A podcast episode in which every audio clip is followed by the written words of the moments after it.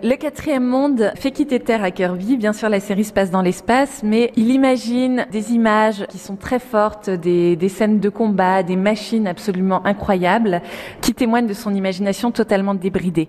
Dans le quatrième monde, un objet très important, c'est la boîte mère, qui est un objet que tout le monde veut posséder, sur lequel tout le monde est connecté et complètement fasciné. En fait, c'est un petit peu l'ancêtre de nos smartphones et de nos euh, téléphones portables.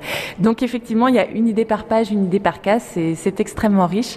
Et à titre assez intéressant. Le quatrième monde, donc Kirby voit cela comme quelque chose de très ambitieux, mais ça va être un échec commercial. Pourquoi? Parce que Kirby n'est finalement pas très doué au scénario et peut-être un petit peu moins à l'aise quand il travaille tout seul. Chez Marvel, il avait Stanley pour le canaliser, pour le faire aller dans la bonne direction. Là, il part dans tous les sens et quand on lit des histoires complètes appartenant au quatrième monde, on s'aperçoit que, hum, en fait, ça se tient pas. Le scénario est assez faible. On a une nouvelle idée par case. Euh, n'y a pas vraiment de cohérence et ça, ça va totalement désarçonner et perdre le lectorat.